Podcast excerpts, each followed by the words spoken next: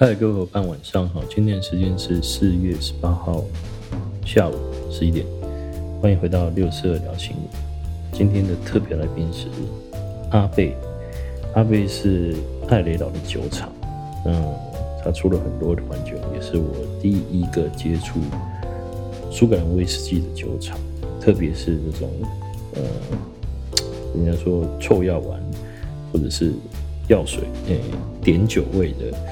酒厂就在艾雷岛，嗯，这一支叫乌格代，它喝到后面会有一种奶油爆米花的味道。最近涨价了，所以有兴趣的朋友可以买几支来喝喝看。呃，涨价的原因是因为断货了，所以不见得买得到。刚好今天就。买了几支起来放，要不然以后，因为酒就一定会涨，这个东西就这样，就是物以稀为贵嘛，喝一支少一支哦。好，今天我想先看两则新闻就好了哦。其中一则呢是在四月四月初的时候，有一则新闻是。有一个呃金曲歌后詹雅雯被诊断出来罹患帕金森氏症哦，那他上面是写到他最近受到四十二公斤，然后才到医院去检查，一检查之后呢，发现是帕金森氏症，那他的症状目前已经不太能够工作，所以呢就是已经紧急入院治疗了哈。为什么讲这个新闻？因为跟最近的一些产品结构其实有很大的关系啦。大家都知道，从去年底失能险停售到现在，我依然还有客户的保单还在核保当中哦，你就知道那个塞件塞得多严重。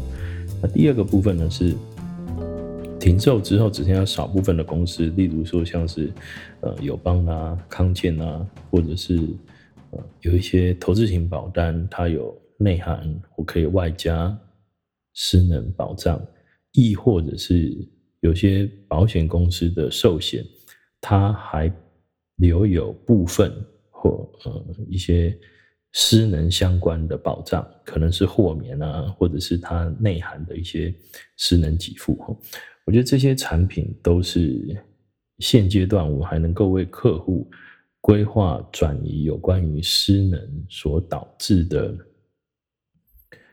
这种收入的损失啊，或者是生活费用的支出的替代方案的一个很重要的一个工具，然后，那虽然说第二季理论上应该有些公司方案应该要推出来，不过有些消息又传出来，部分保险公司已经不打算再做有关于失能上面的产品了。哦，其中一个原因就是。再保公司不愿意再承保，毕竟台湾是属于一个要超高龄化的社会了，所以说，呃，在风险上面太大了，很多再保公司它不愿意再再承保了，所以很多公司就不想要在百分之百完全的去承担这一些产品所带来的未来可能造成的亏损，再加上费率上面呢又没有办法的可能得到一个很很诱人的方案，所以。他干脆就不出了哈。那我们不管未来怎么样，现阶段有些呃还可以协助客户做的规划，那我们依照客户的预算，那他的需求，我们可以好好去沟通。我想还是可以有效的把一些失能所造成的呃问题啊，透过这些商品把它转移出去哈。好，那像他这个帕金森氏症好了哈，我我后来去查了呃比较早期的一些新闻页面哈。比如说，他在呃这个二零一零年的时候呢，巴金森氏症那时候甚至有提出要用干细胞疗法。那个时候，干细胞的这个进度已经进到了这个动物实验阶段，但十年过去了，一直都没有其他的消息，所以这方面的药物不见得那么有效。那根据统计哈，那呃统计数据呢，各位伙伴有兴趣的话，可以到台大医院。有一个帕金森氏症的治疗中心，里面有相当多的文献，统计啊，一些 Q&A，然后几乎相关所有的治疗都在里面。统计说什么呢？大概发病的时间，它虽然是在五十到六十岁之间，但是目前呢，也有一些个案，它是比较年轻的，甚至在十八岁、三十几岁、二十几岁也都有。那这个东西跟呃，我想要讲的重点就是说，哈，呃，有有些公司它可能会呼吁用长照保险来规划，但是我认为，如果你用失能保险来做会更好。呃，原因是这样哈，因为长照保险它毕竟要达到理赔的这个标准呢，是严重程度是比较高的。哦，那以以帕金森氏症来讲，大部分的病患都是日常生活还可以自理，在日常生活可以自理里面，长照的六取三或六取二几乎就很难达到了。但是在失能保险呢，有机会可以用在这个中枢神经系统的障碍，然后。终身无法工作或只能够从事轻便工作，但日常生活可以自理的这个阶段，有机会可以在三级的取得。那启动理赔，我觉得是很重要的事情。哈，好，那对于病患来讲呢，呃，比如说像詹雅文，他在受访的过程当中提到，他所有工作全部都停摆了，他的收入全部都。都先暂时就就我们讲说主动性收入和那种被动式收入的啊，不管是什么，呃，他的呃版版版税啦，或者是他可能有额外的资产啊，那些被动性收入不算，主动性的收入已经完全中断了，所以对他的整个收入的影响就非常非常的大。那第二个就是支出哈，那支出的话，在过去一百零八年以前呢，治疗帕金森氏症有一个很贵的治疗方式就是，呃，这个叫做脑部的深层刺激疗法。这个疗法是在他的大脑里面放入一组呃，这个电电流的治疗方式哈。那虽然不是每个人都适用，可是，一旦可以适用，评估可以适用的话，它的费用过去大概在一百五十万左右，后来稍微便宜一点，也要八九十万。那目前在一百零八年八月一号以后呢，已经纳入健保的给付了，可是即便纳入健保给付，纯自费的部分负担也大概要二三十万，而且呢，他在每隔五到八年后还得必须自费的去更换这个电池，这个更换的费用也也在六十万。那因为巴金森氏症目前的状态，它是一个不可逆的一个情况，它最多只能被被控制，所以说，呃，它后续的整个的。治疗费用也是相当高的，所以里面有很多的病患，他可能暂时无法工作，或者是长期已经没有办法工作，还要面临这一些所谓的药物，或者是他，或者是他如果适用这种深层的脑部刺激疗法的话，他也要付出高额的费用。即便现在纳入健保，他依然是非常需要高额的费用。那所以，如果如果说他现在呃手边有的保单，如果可以帮得上忙的，我想除了呃实支实付之外，住院的实支实付，然后实付额度也要够啊，因为他每一次就算是住院，把这个深层脑部刺激的这个产品放进去的话，也要二三十万，所以自费额度住院医疗或者他手术也要够，那所以他可以理赔的有住院日额，有手术，那另外呢也有这个呃。实支实付哦，我刚刚讲住院日额跟手术是定额啦，那实支实付是另外的哈。呃，目前我在重大伤病里面还没有查到帕金森氏症是否已经被纳入哈，我刚刚找了一下，但是我没有看到。呃，如果不是的话，可能一次性给付的对他的重大伤病险可能就帮不上忙。那另外呢是，如果他的情况是需要被放入这种所谓的呃。电子的刺激的话，基本上我我想它会被判断被符合这个失能的等级的几率是相当高的。所以为什么可以利用一些呃现在时事新闻，然后去检视呃客户现有的保单。所以如果你现在有在跟客户谈有关于医疗保险，呃，最近大概就两个议题吧。我觉得第一个就是有关这个名人的发生这些现象。那第二个呢，就是所谓的我们第六回合声明表出现之后，有有些产品会涨价。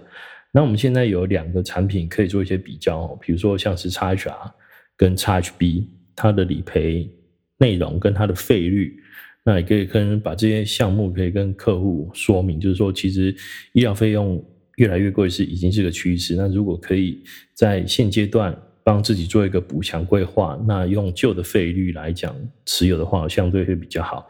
虽然虽然虽然我们的医疗保险是保证续保，但不是保证不涨价。可是最起码哦，我想以全球的做法，它就是保留旧的费率，但是出一个新的产品。所以我想未来在 XHR 要调涨费率，有薰衣草的前车之鉴的话。或许啊，不会涨得那么凶，或者是它甚至根本就不调涨，齁。所以我觉得这是可以跟客户沟通的这三个面向，哦，就是呃，第一个你可以依照时事有个名人，那他的现象是这样。那第二个呢，是我们现在要涨价了，齁，那涨价的话就是有一个第六回合生命表。那第三个呢，就是刚好全球有新商品跟旧商品，你可以做一些比较，可以让他了解说涨价幅度到底有多少。那如果缺口的话，可以去补。那缺口怎么补呢？就看现有保单或没有保单，根本就不用不用比较了，直接做做规划哈。那如果是呃现有的保单的话，你可以对他的保单做压力测试。就是举个例，如果这件事情发生的话，因为保单这件它是一个基因的问题，它跟它主要就是因为人的基因带有这样这种现象。那谁有带有这种基因呢？我们根本不知道哦。那所以。在未知的情况底下，然后对现有的保单做一个压力测试，就像银银行端做对他们自己银行做压力测试一样。所以我们可以运用这些实事，让客户对他自己的保单做压力测试。万一发生这样的情况，整个家庭的财务结构、经济状况、生活支出、工作的损失，有没有办法透过保单让整个家庭可以得以继续运作正常的运作下去？我觉得这是蛮重要的。这也是我们身为一个。呃，保险业务员，我觉得应该具备了这样的这样的功能呢，就是让客户清楚明白他现有保单到底能够做到什么程度。那如果不够的话，我们可以用什么哪些产品来做补强？哦，即便现在失能保险选择不多，但是还可以做的哈。好，这个是我第一则新闻，我想跟客各位沟通的。好，我们现在进入第二则新闻哈。第二则新闻是最近呃四月十五号的新闻内容哈，里面是说到呢，现在。保单全面要电子化，而且呢，它两年内呢要做到一个东西叫做电子保单的存折。好，这个新闻是在保险局长施琼华，他说他在立法院的财委会哈承诺，两年内所有保险公司的保单将会电子化，同步推动保护的个人保单存折。也就是说，每个保户到底有多少保单，保单内容是什么，上网都查得到。哦，那我看到的话呢，是看到一个方向要做的事情呢。那至于时间点呢，那还好，政府官员保证的东西呢，通常都不太保证。也就是说，两年内大概也做不到了哈。那不过至少这个方向是对的。我就是，那为什么要做这个方向？我觉得很重要的一一点呢，就是让未来的查税可以更方便。好，没有，这是选。这个是心声呐，心声的哈，我个人的心声呐。但是便民的部分，我觉得是大部分，就是很多客户买那么多保单啊，也都不知道自己保单这个内容是什么。那上网的话，就可以查到保单内容。那另外一个就是说，很多客户的保单，他可能买了二十年的、三十年的，那有可能都被虫蛀掉，因为都收在柜子里面啊，所以翻开来都。可能都烂掉了，或者是甚至搬家就不见了。那补发保单你也不见得拿了回以以以前那种保单的样样本，都是新的嘛，哈。那如果之后换成电子保单的话呢？那它的好处就是说我只要上网，我就可以查得到所有的东西。那现在正在做的，比如说我们现在的这个电子化的保单。那第二个，我们最近也提出了这理赔联盟哦。那另外还有一个叫气变联盟，就是我现在保全啊。也都可以透过联盟的方式来做。那目前已经有大概一半的保险公司参与这个这个联盟呢。未来就是推广，从一切都是电子化。那电子化为什么想要分享这个呢？电子化也会相对带来让我们在服务上面会更方便，但同时也很挑战我们的行销跟售后服务。因为毕竟客户他如果说透过网络上就可以处理很多事情的话，他。对于呃业务员的依赖相对会降低很多。像我们现在都还会去帮客户整理他的保单，然后 key 到系统里面去。每个人使用的会诊系统可能不一样，有些用幸运草，有些用呃华佗，有些用 Kiwi 啊。不管你用什么方式，它就是一个同整的规划。那如果未来它变成保单存折，所有系统全部勾稽，就一张都漏不掉，而且你那里面的资料。理论上会是对的，因为是保险公司盗出来的东西嘛，它是最原始的原始档案。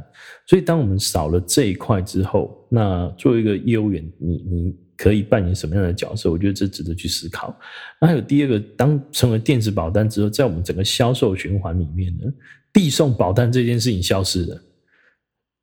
别忘了，很多客户他有可能会在递送保单的时候给我们一些推荐，而且我知道有很多。业务伙伴，他都是在递送保单的时候才敢开口要求推荐，这个跟我们的训练其实相反的。我们是每甚至是在第一次碰面就进入要求客户给我们做介绍，那当然有很多原因啊，我们会去试图去沟通。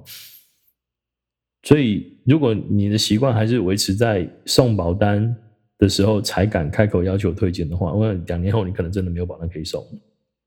那这个时候你该怎么办？因为签约完、处理完账汇、扣完款项，保单就完成，就已经直接送到客户的保单存折里面去了。那我们现在是透过 email 啊，那以后没有 email 的话，就直接进入保单的存折啊。所以在整个销售循环里面，你会少掉一个其中一个环节啦。哦，所以呃，我觉得这个是非常值得去思考的哈。如果说在整个服务的流程里面，未来欺骗也不需要靠你了，未来这个。保单的会诊也不需要靠你，那你可以扮演什么样的角色？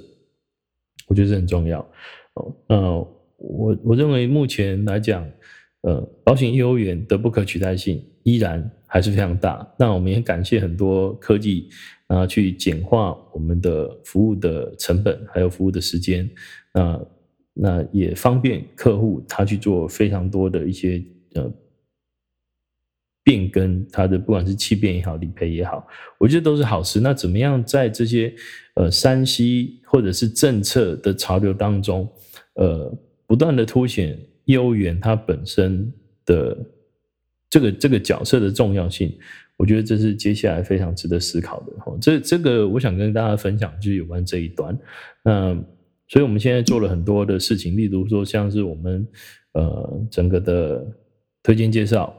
我们的个人化的网页的设定，我们的团队的网页设定，呃，都是希望能够因应整个的未来趋势的发展，让各位在山西或者是科技在进步的过程当中，一样保有自己能够跟其他业务员有更多的竞争的优势。好，那我觉得这个是要留意的啦。好，那以上就是今天的新闻，跟大家分享。好，晚安，拜拜。